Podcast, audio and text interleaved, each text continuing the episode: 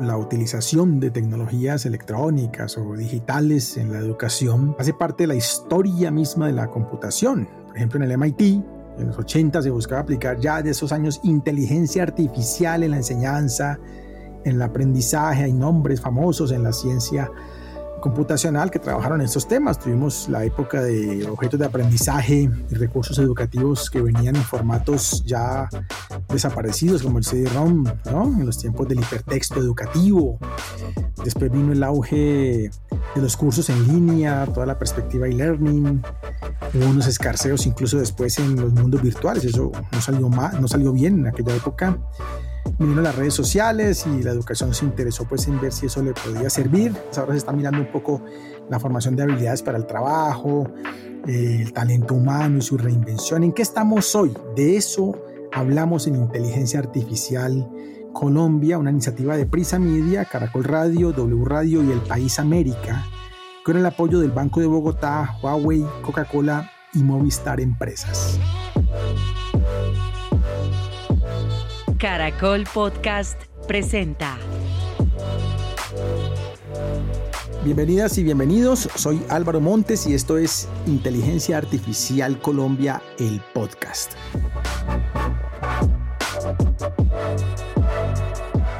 Y para conversar sobre tecnologías educativas, EdTech, invité a un experto, uno de los, de los amigos que, que creo que mejor entiende este tema y que está trabajando en la frontera de las eh, exploraciones que la tecnología está haciendo con la educación. Es Marcelo Burbano. Marcelo, bienvenidísimo. Hola Álvaro, un gusto estar acá. Bueno, gracias a ti por, por compartir con nosotros tus luces.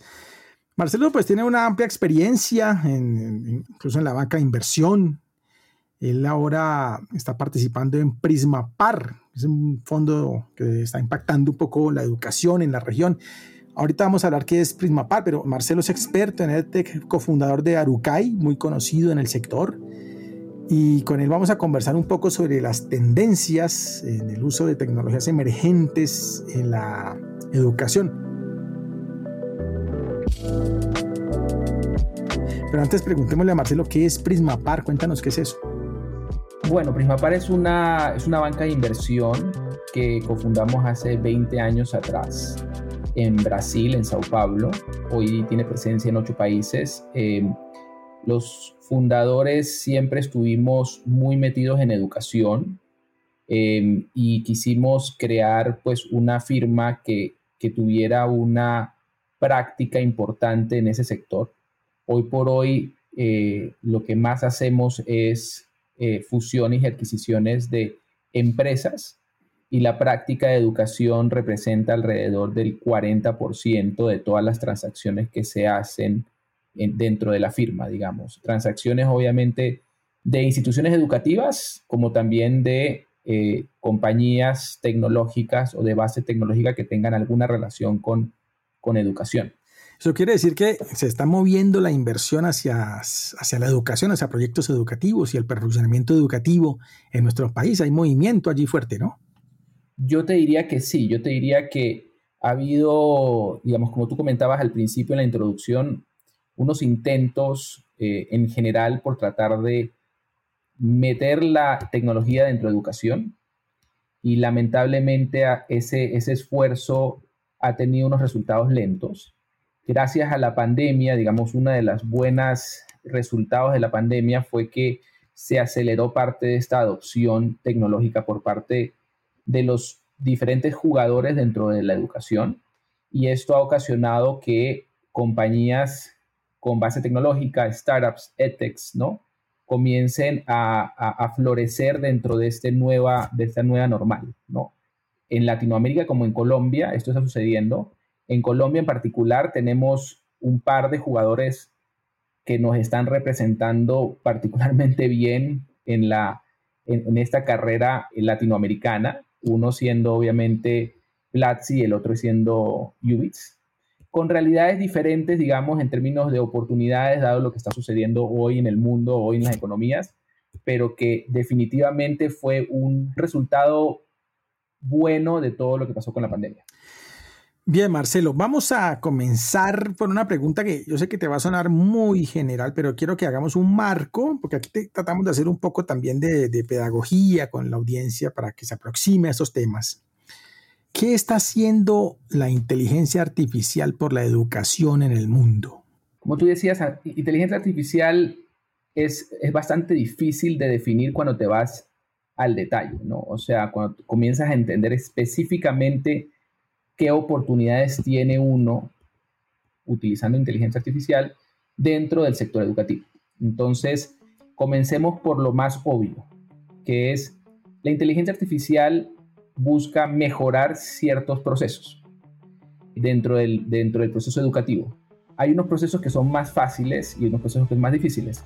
Los que están más cercanos a lo que se denomina learning outcome, que en español sería el resultado educacional, digamos, o el, eh, eh, de los estudiantes, es más difícil de intervenir que los procesos que están por detrás de, de, esa interacción profesor-estudiante. Eh, Entonces, digamos, la inteligencia artificial hoy que, hemos, que, que, se está viendo está más que todo en los procesos por detrás, ¿verdad? En términos de qué puedo hacer para mejorar la retención de los estudiantes en educación terciaria, en universidades, por ejemplo.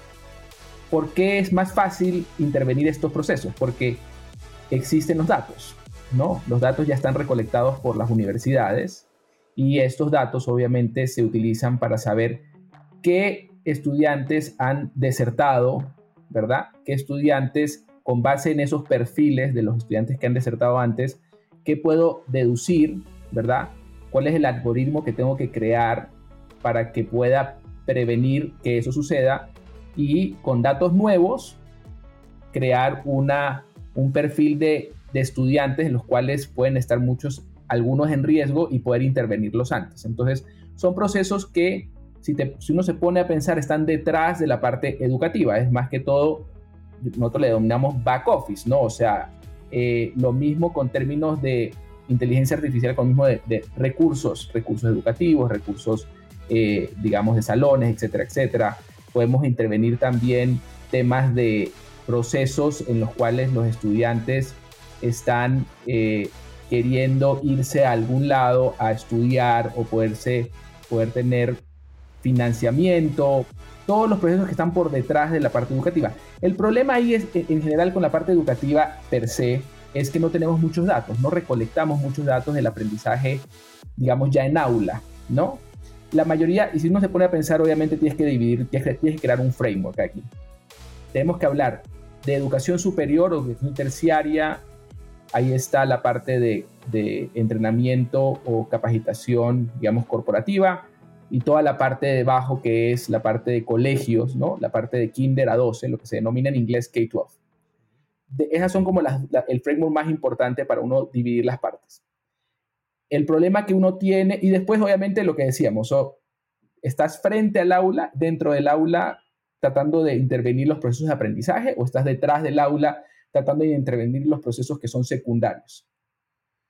Ok, pero vamos por partes, eh, Marcelo. Ahora eh, miraremos un poco cómo se está eh, abordando desde, la, desde el K12 y desde la educación terciaria etcétera. Pero eh, quiero primero una opinión tuya acerca de, tú que conoces muy bien el contexto regional, Latinoamérica y particularmente Colombia, ¿están aprovechando suficientemente bien el poder de las tecnologías emergentes para la educación, para el mejoramiento educativo de nuestros países? ¿Cuál es tu percepción? Entonces, yo creo que dentro de las posibilidades lo estamos haciendo relativamente bien. Educación existe en diferentes niveles, como estábamos hablando antes. Entonces, si tú te pones a pensar en lo que estamos haciendo para intervenir o mejorar la educación en la parte terciaria, tenemos algunas herramientas que nos están ayudando, ¿verdad? Eh, esa es la razón por la que la, que la mayor, por la cual la mayor cantidad de dinero se está yendo hacia allá, tratando de mejorar esas tecnologías donde existe la data para poder hacerlo. Eso, es una cosa interesante porque los colegios, los colegios normalmente en nuestros países no, no, no disponen de datos suficientes pues, para empezar un proceso en el que se incorpore la ciencia de datos, los algoritmos. No hay eso, no hay esa base fundamental que es la información. Es complicado, es complicado. Esa parte yo te diría que la oportunidad más grande para Latinoamérica hoy está en poder resolver los temas que existen en nuestro sistema donde más estudiantes hay. Esa es la gran oportunidad. 114 millones de estudiantes en el sistema de Kinder a 12. Ahí está la gran oportunidad. ¿Qué estamos haciendo hoy? Lo que es más fácil de intervenir, que es lo que nosotros denominamos terciaria, que incluye obviamente universidades, institutos técnicos y también incluye la parte de, workforce y la parte empresarial, digamos, de, de, empresa, de capacitación empresarial, porque obviamente es más fácil de intervenir, tenemos más datos, podemos intervenir algo que donde conocemos mejor lo que está sucediendo y es por eso que tú ves las grandes edtechs que están dando resultados positivos en Latinoamérica, están muy basados en, ese segmento, ¿no? En el segmento. Háblese de Platzi o Ubits, que son colombianas, o háblese de Creana, que es peruana, pero están enfocados, o háblese de Coursera, obviamente, que es americana, están muy enfocados en eso y están tratando de encontrar los algoritmos correctos para poder mejorar, ya sea procesos, procesos de secundarios o procesos de aprendizaje directo. Eh, pero, pues obviamente la oportunidad más grande va a ser si podemos cambiar esos, esos 114 millones de estudiantes que están en el, en el mundo de Kinder a 2. Bueno, es, esa está de moda, está en auge, pues eh, tomarse un curso en Platzi o en Coursera y, y encontrar, por lo menos ese, ese es el mito, encontrar más fácilmente una ubicación laboral que pasarse cinco años en una carrera. Hay, una tensión allí entre la educación universitaria tradicional y estas alternativas, estas plataformas que ofrecen otra perspectiva. ¿Cómo resolver esa, esa dualidad entre universidad y esta formación rápida, técnica y concreta?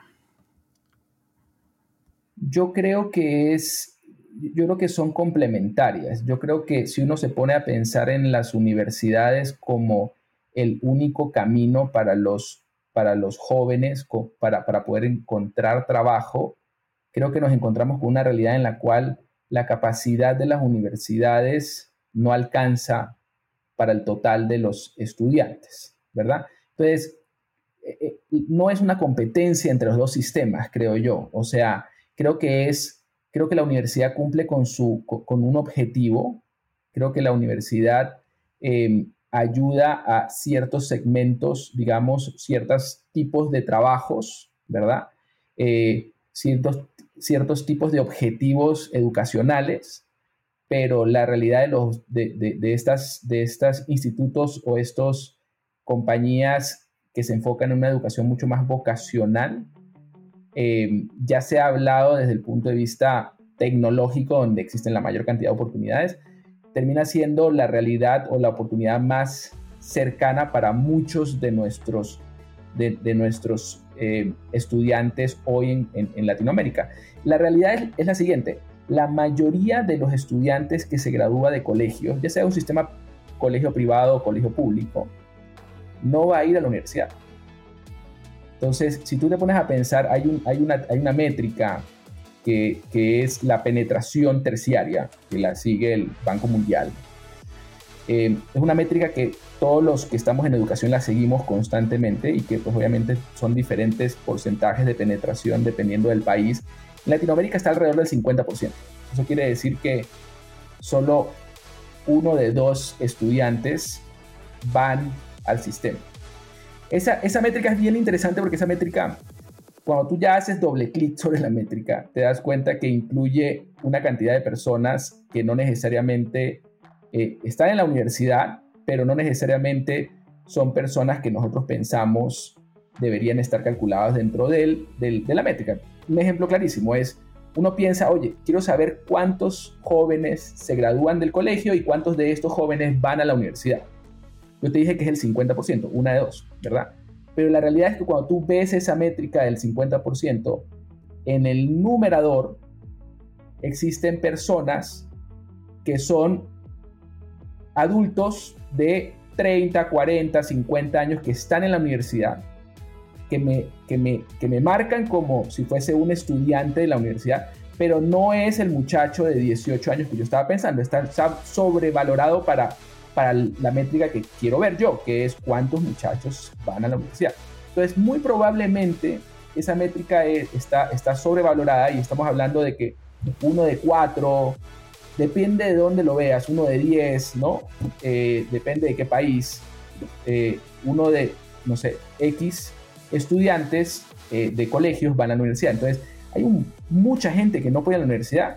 La mayoría de esta gente porque no tiene los recursos para poder hacerlo, ¿verdad? Las universidades cuestan bastante dinero por un periodo de tiempo largo y estos muchachos no tienen de dónde sacarlo, tienen que trabajar al mismo tiempo y esto evita que ellos ya sea puedan pagarlo porque no tienen trabajo o puedan asistir porque no tienen el tiempo, ¿no? Entonces, eh, estos, estas soluciones que están, están revolucionando nuestros países son importantísimas. O sea, alguien que pueda graduarse eh, de un programa corto, vocacional técnico, tecnológico, eh, de programación, ¿verdad? Que pueda graduarse y ganarse un salario en Colombia de 4 o 5 millones de pesos después de, no sé, tres, cuatro, seis meses de, intenso trabajo, de, intensa educación, es, supremamente interesante. Especialmente cuando las plazas están ahí para agarrarlas. O sea, eso sí lo tenemos clarísimo. Está, dado que hay mucha, mucha demanda por este tipo de trabajo, lo que no hay es suficientes personas con las capacidades correctas. Claro, ahí, ahí, entramos en una conversación que está también en auge en la región. Nuestros países no están preparados para, la, sociedad del conocimiento, para la economía digital. No disponemos del talento TIC suficiente para atender las demandas de la economía. Eh, ¿Cómo aceleramos entonces esa preparación de nuestros países para, hacerse un lugar en la, en la que llamamos cuarta revolución industrial? Necesitamos mucho más eh, talento TIC formado y no está dando, ni siquiera con estas plataformas se logra cubrir la brecha existente es una pregunta eh, difícil de resolver. Em, a ver, yo creo que es, definitivamente necesitamos este tipo de plataformas, este tipo de educación vocacional eh, para poder tener un impacto inmediato sobre esos jóvenes, ¿verdad? 18, 30 años que quieran cambiar su trayectoria profesional, ¿verdad? Pero como tú lo dices, no es suficiente. Y la razón por la que no es suficiente, la razón por la que digamos, nosotros creemos que no es suficiente, es porque el, eh, el embudo de conversión, el embudo, uno, uno en, en, en, las, en, empresas de alto crecimiento, uno habla de funnels, ¿no? De, en inglés es funnels, embudo. El embudo de conversión se reduce bastante cuando llegas a los 18 años, porque a los 18 años hay muy, muy pocas personas que realmente están interesadas en tecnología. Y ahí está la oportunidad hoy. Diferentes industrias, no estoy hablando que es específicamente la industria, digamos, eh, eh, digamos, de, compañías tecnológicas. Pueden ser muchas industrias, diferentes industrias, pero con base tecnológica, ¿no?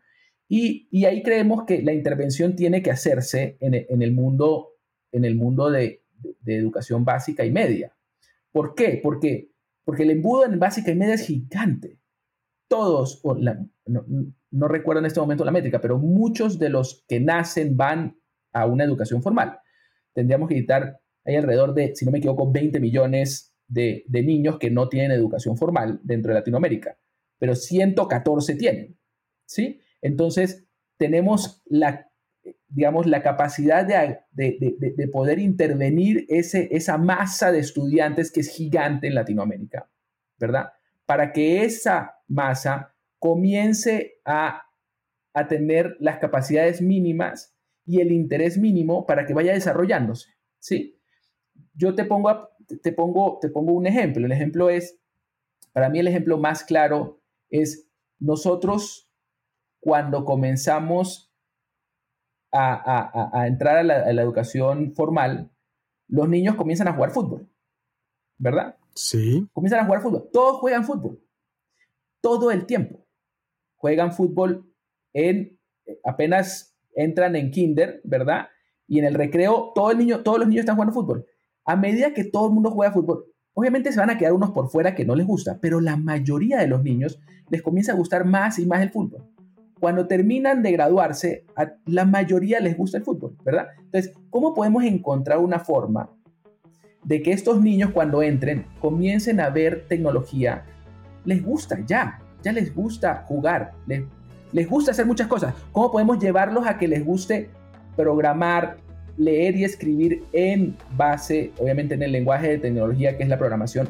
Para mí ese es el camino que necesitamos para poder llevarlos al final, inclusive para, para quitar esa, esa, esa brecha de, de género que existe hoy, porque obviamente las mujeres, hoy la, la sociedad las comienza a, limitar con base en eso, en vez de decirle, oiga, ¿cómo hago para que a las mujeres también les guste la programación?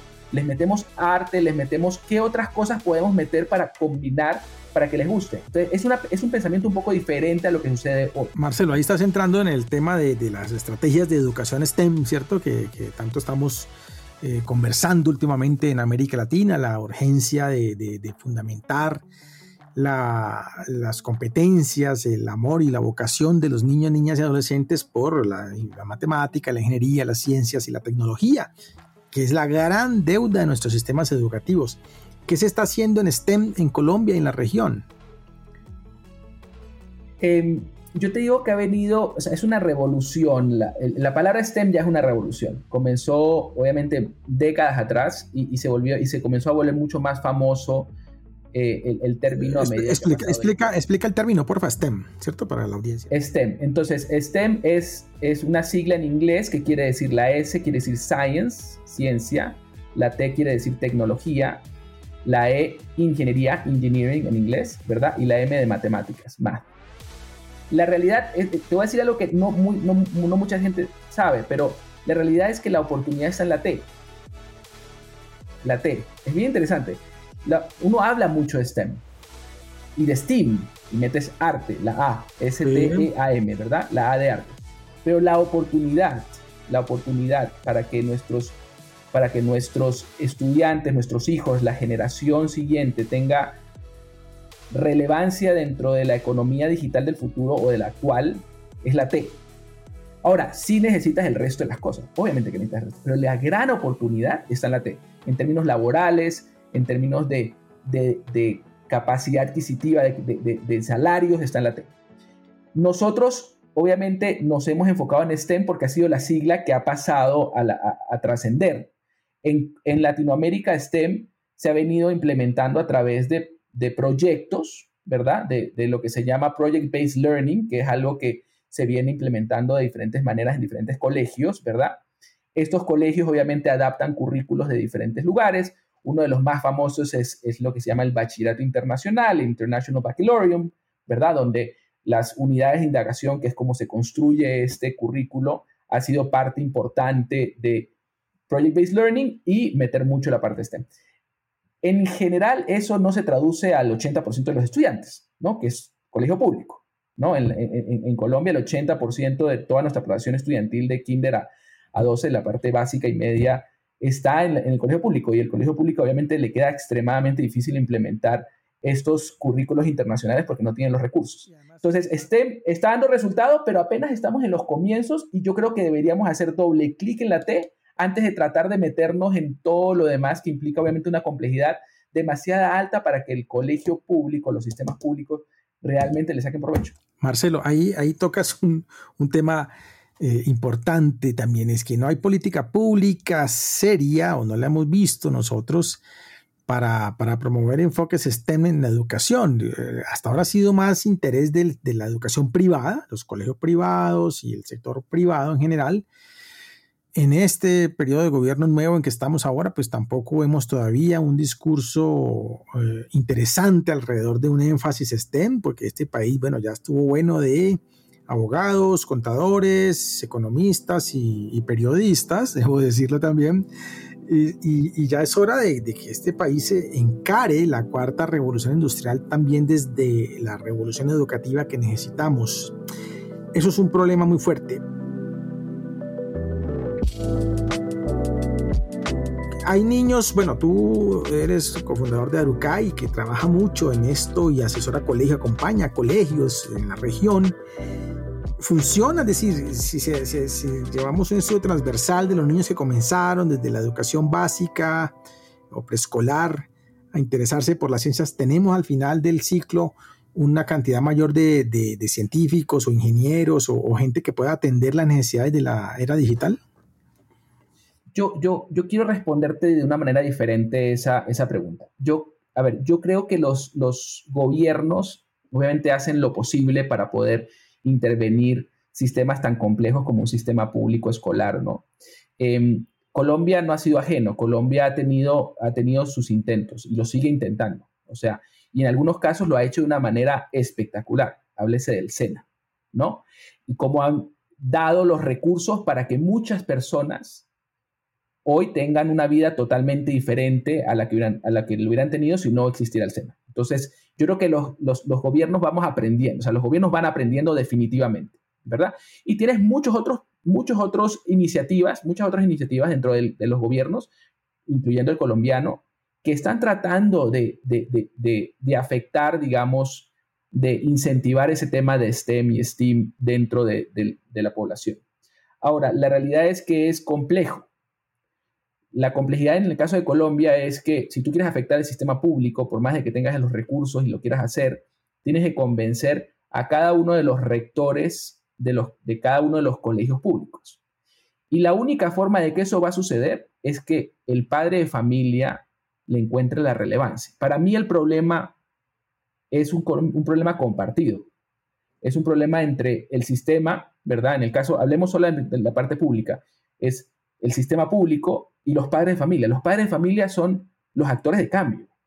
Si yo, si, si yo soy un padre de familia y exijo al colegio público que tenga este tipo de currículo, el colegio público tarde o temprano lo va a tener. O sea, el problema es que los padres de familia no estamos haciendo lo suficiente para, para despabilarnos, para darnos cuenta de que nuestros hijos tienen que tener una trayectoria, digamos, educacional que les permita opciones laborales en el futuro. Para mí es como algo claro.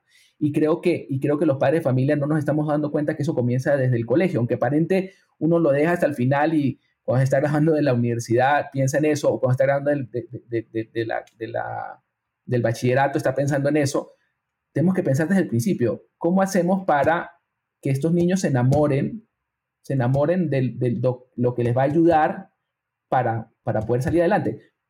La mejor forma de pensarlo para mí es compararlo con el inglés.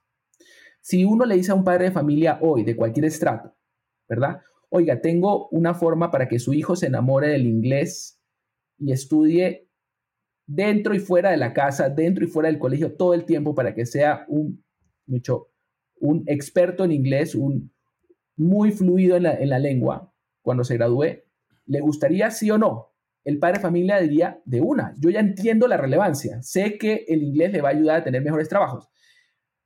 Nosotros creemos que la tecnología o programación o pensamiento computacional es aún más relevante que el inglés. Entonces, eso es lo que necesitamos. Necesitamos una, una comunidad de padres, una comunidad de ciudadanos que diga, oiga, esto es relevante, queremos ser relevantes, queremos que nuestra generación, nuestras siguientes generaciones sean relevantes, necesitamos meterlo y no hablar con el gobierno y, y, hablar con el presidente. No, no, no. Hablar con el rector de su colegio. Vaya y hable con el rector y que sean 10 padres, 20 padres, 50 padres en la asociación de padres que comienza a exigir que esa sea la realidad. Para mí esa es la forma de cambiar el sistema en Colombia. Marcelo, llegas ahí a un punto que me parece también muy provechoso. Vamos a hablar de, te propongo que hablemos de casos de uso. Y, en ese framework, con varios niveles, eh, la educación básica, el K12, la educación terciaria, vamos a mirar casos de uso que a ti, que conoces tanto ese tema, te parezcan muy relevantes, muy interesantes. Hablemos de la educación básica, primaria y secundaria ¿Qué cosas se están haciendo hoy con tecnologías emergentes para mejorar el proceso de enseñanza-aprendizaje o para apoyar a los maestros o la gestión educativa, etcétera? Bueno, ahí te voy a contar un poco lo que estamos haciendo nosotros en Arucay, que creo que es muy relevante para tu pregunta.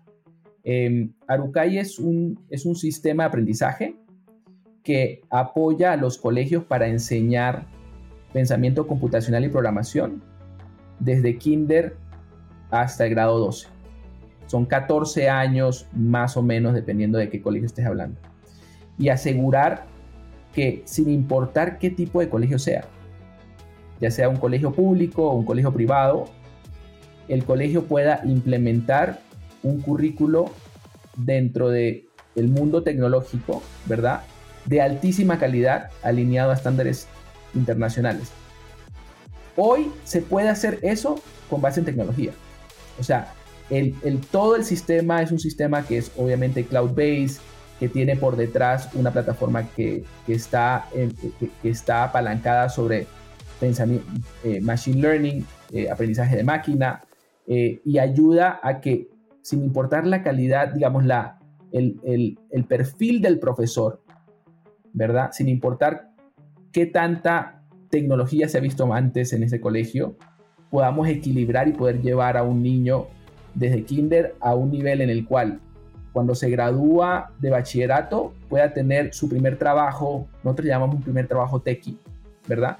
Dentro, de, dentro del, del mercado laboral. Entonces, ¿qué está haciendo la tecnología? Está, está permitiendo que eso exista. Antes, antes era imposible. O sea, desde el mundo, desde el mundo de vista de una, de una editorial, ¿verdad? Es extremadamente difícil hacerlo porque yo no tengo capacidad de recolectar los datos, ¿verdad? Cuando estás hablando de libros, los datos de resultado del aprendizaje. Cuando ya metemos tecnología y plataforma, cuando todo el proceso de aprendizaje, aprendizaje pasa por una plataforma educativa o pasa por tecnología, podemos recolectar y aprender, ¿verdad? Podemos asegurarnos que se cambia constantemente lo que se está aprendiendo y las unidades de aprendizaje para asegurar que el, estudiante aprenda de la mejor manera podemos diferenciarlos a los estudiantes dentro del aula. Eso no se puede hacer, por ejemplo, con un libro. Por más que sea un libro espectacular, es el mismo libro para todos los estudiantes dentro del aula. Entonces, esa es la, revolución, digamos, que está sucediendo hoy con base en la tecnología emergente, ¿no?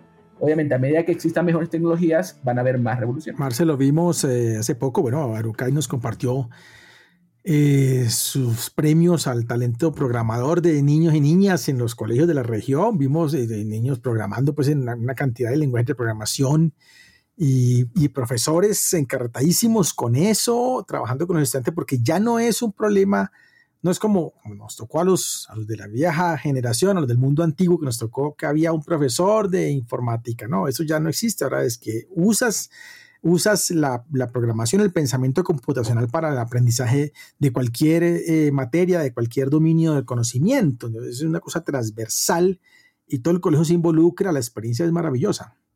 Es algo que nosotros, de nuevo, lo comparamos con inglés. O sea, la mejor forma de aprender inglés es que lo tomes no como una materia, sino como un lenguaje. Entonces, que aprendas diferentes materias en inglés, ¿verdad? Uno aprende ciencias en inglés, historia en inglés, matemáticas en inglés. Y es la mejor manera de que realmente el niño, el estudiante apropie ese lenguaje. Lo mismo pensamos con programación, o sea, digamos, e, está, está mal caracterizado el, tema de programación dentro de nuestra sociedad hoy. La sociedad piensa que es un tema de uno estudia programación simplemente para ser programador, ¿no?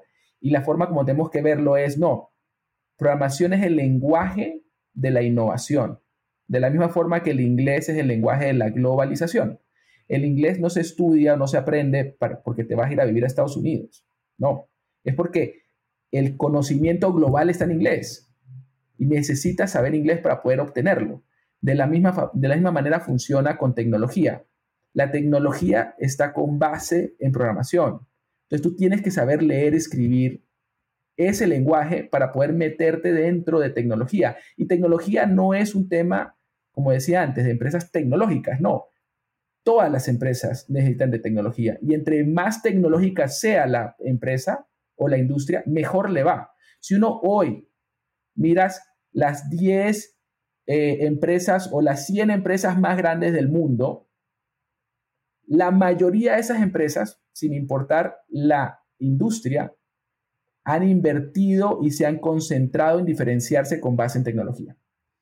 Entonces, tenemos que entender que la oportunidad está basada en tecnología y tenemos que entender que la lenguaje que es programación es transversal y que podemos enseñar materias como matemáticas, como ciencias, como artes, teniendo en cuenta este lenguaje de programación.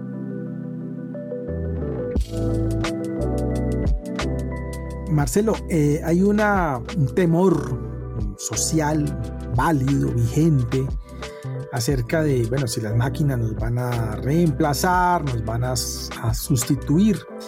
Y en el tema educativo siempre está la pregunta del rol del maestro, el rol del docente frente a el, algoritmo, el papel de las tecnologías emergentes, las tecnologías exponenciales, etcétera. ¿Cómo se va a resolver esa tensión entre el papel del maestro y las tecnologías en el proceso educativo? El, maestro hoy em, tiene muchas labores dentro del aula, demasiadas labores.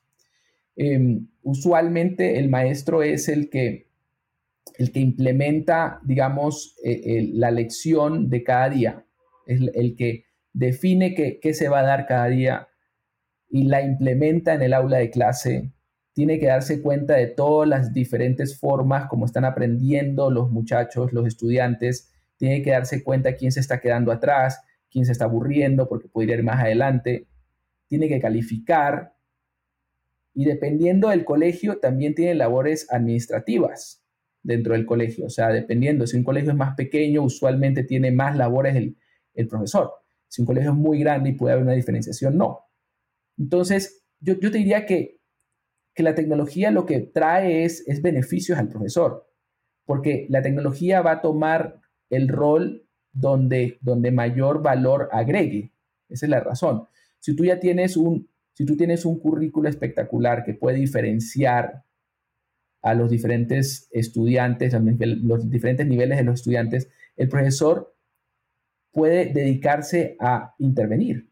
Es que es increíble, o sea, puede dedicarse a intervenir. Eh, eh, en educación, cuando uno, habla de intervención, quiere decir poder diferenciar los estudiantes y poder motivarlos de diferente manera para que puedan aprender. Por ejemplo, esos, esas plataformas que, que están ayudando a la calificación, a la evaluación, eh, pues, liberan al maestro de una tarea tediosa para que pueda concentrarse en cosas más creativas, ¿no? Exactamente. Acuérdate que ahí te, te hago un doble clic sobre lo que tú acabas de decir. Es, en educación existe el pensamiento divergente y el convergente, ¿verdad? El pensamiento convergente es el pensamiento donde existe una sola respuesta, ¿ok? El pensamiento Divergente es cuando pueden haber múltiples respuestas. Es una forma bien gruesa de escribirte algo relativamente complejo. Cuando tienes el pensamiento convergente, puedes, puedes hacerlo con una máquina, puedes hacerlo con una tecnología. El divergente no, el divergente es mucho más complejo. Entonces, un ejemplo, toda la parte de, de, formativos, ¿verdad? De, test formativos que te ayudan a poder, a poder intervenir dentro del aula de clase, lo puede hacer una máquina, lo puede hacer una plataforma educativa, lo, lo que tú acabas de hacer. Esos son quizzes que se califican relativamente rápido. La parte divergente no. La parte divergente es un proyecto, ¿verdad? Donde existe algo que tú tienes que ver, que el, profesor, y le puede dedicar mucho más tiempo el profesor, y no tiene que ser algo de, del día a día, puede ser algo de, trimestres o de, o de bimestres o mensuales. Entonces, hay existen oportunidades espectaculares dentro de lo que se puede hacer con, con tecnología. Mira, hay otro campo donde veo que hay muchas eh, em, soluciones tecnológicas en este sector de tech. Por ejemplo, acreditación. qué se está haciendo ahí en acreditación y para qué sirven las tecnologías en acreditación? Eh, están haciendo cosas muy interesantes. Eh, digamos, se, está pudiendo, se está pudiendo verificar ya capacidades puntuales dentro de que sean verificables para cualquier persona. Em, una de las startups que, digamos, está, está trabajando bastante en el tema es, en Colombia se llama Acredita, eh, y, digamos, tiene una, una posibilidad de revolucionar mucho de, lo, de la forma como nosotros hoy medimos eh, eh, las capacidades dentro de los estudiantes. O sea, si uno se pone a pensar, la acreditación la acreditación es el título universitario, ¿no? O el título, entonces es bien difícil saber exactamente qué aprendiste, ¿no? Eh, dentro de ese título universitario, si yo le hago doble clic al título, no me sale, no veo más detalle, ¿no? Entonces las acreditaciones pueden hacer algo súper interesante. Específicamente, la tecnología lo que está ayudando ahí es a, que sea verificable, a que sea verificable para, cualquier, para cualquier persona creo que la idea de, de unbundle, ¿no? En inglés se dice unbundle, la forma como uno ve a una persona que ha estudiado en términos de cuáles son las capacidades específicas o, los, eh, eh, o las habilidades que has desarrollado es, es, es una oportunidad gigantesca. Mira, no quiero ponerme filosófico, pero quería preguntarte acerca de lo siguiente. Hay una discusión sobre el mundo que las tecnologías están creando, ¿no? El mundo futuro, ya presente.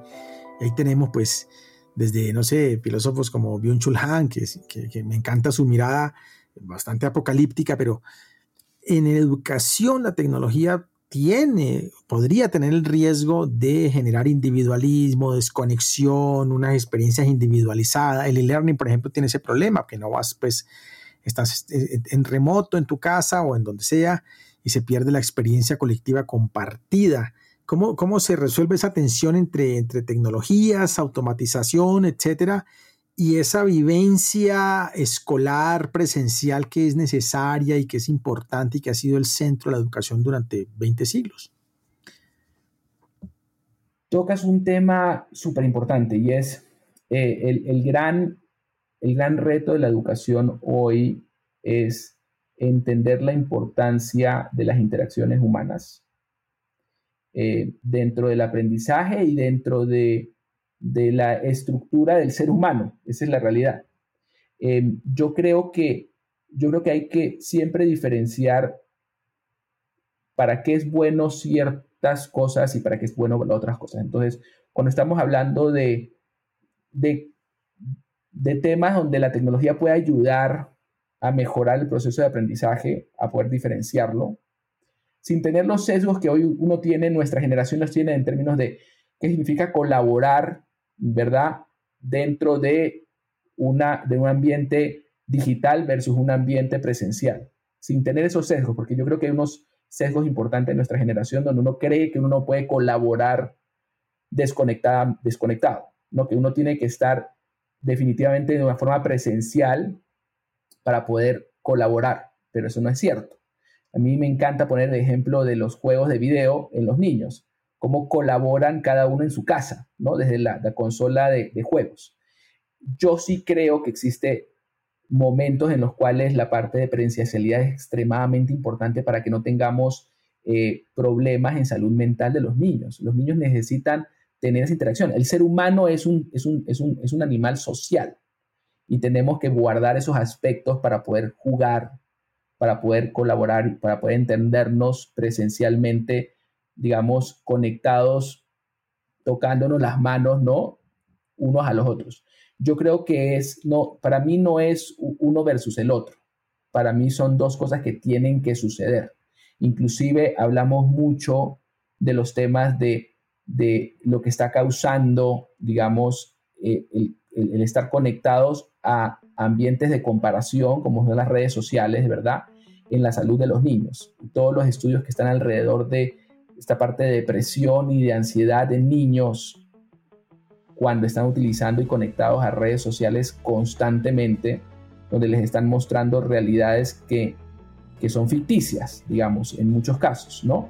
Entonces, necesitamos estar, necesitamos mostrarles la importancia de, de estar aquí al lado y ver la realidad unos al otro, no a través de, una, de, de un streaming o de un de, un perfil que, o, de unos posts que, en realidad pueden guardar muy poquita eh, conexión con la realidad. Es muy interesante tu mirada, Marcelo, de, la tecnología eh, en convivencia con el humanismo, ¿no? En, el proceso educativo. no es una competencia, no es uno o el otro, lo has repetido a lo largo de esta conversación. Estamos asistiendo a un florecimiento de startups, de emprendimiento de base tecnológica enfocados en educación, esto que conocemos como sector EdTech. Tú eres un promotor de eso en la región, con, tu fondo de inversión y con todos los proyectos en los que has participado.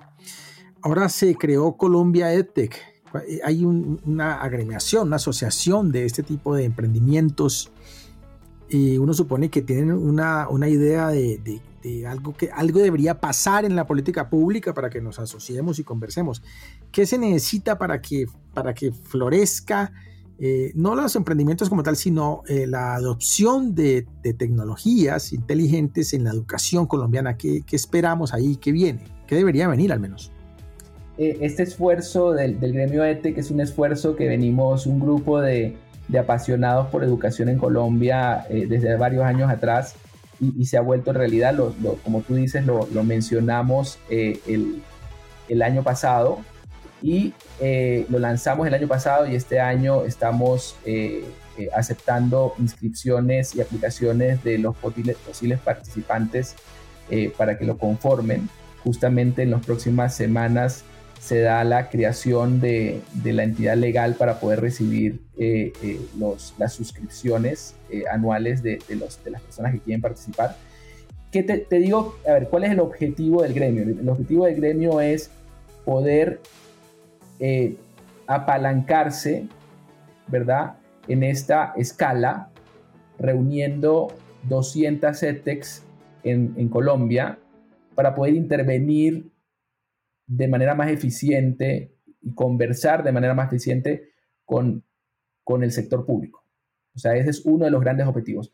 Obviamente que a medida que tú tienes escala, ¿verdad? Puedes participar de una manera más, más eh, directa en, en, proyectos de transformación, tanto en el lado público como el privado.